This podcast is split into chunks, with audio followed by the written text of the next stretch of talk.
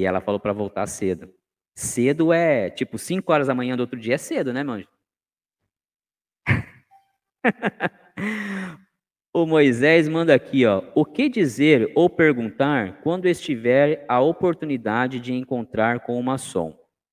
Bem, Moisés, quando você, a, a dica que eu dou, tá? Quando você identificar um maçom, né?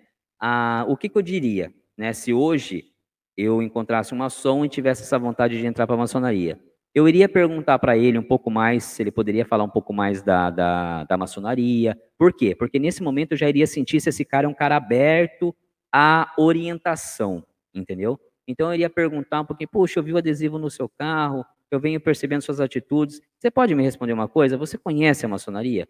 Né? O que você pode me falar da maçonaria? Aí se esse cara for dando é, abertura, ou seja, você for entendendo que esse cara é um cara que gosta de orientar, que gosta de compartilhar, Aí chega o momento de você falar assim, cara, eu sou um, um, um apaixonado pela filosofia maçônica, pela história da maçonaria.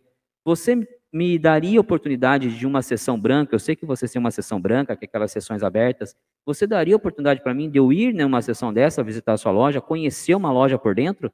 Essa seria a primeira abordagem que eu faria, Moisés. E aí esse cara sendo aberto, ele vai falar, claro, me manda aqui seu contato, se vocês não forem conhecidos assim de trabalho e tal, eu vou te chamar, eu vou te orientar. Porque, infelizmente, a gente sabe, vocês já, já relataram, tem relatos aqui, tem muito, muitos maçons que não gostam, né? Acham que só eu sou maçom, não posso mais ninguém ser maçom. Então, chegaria nessa abordagem.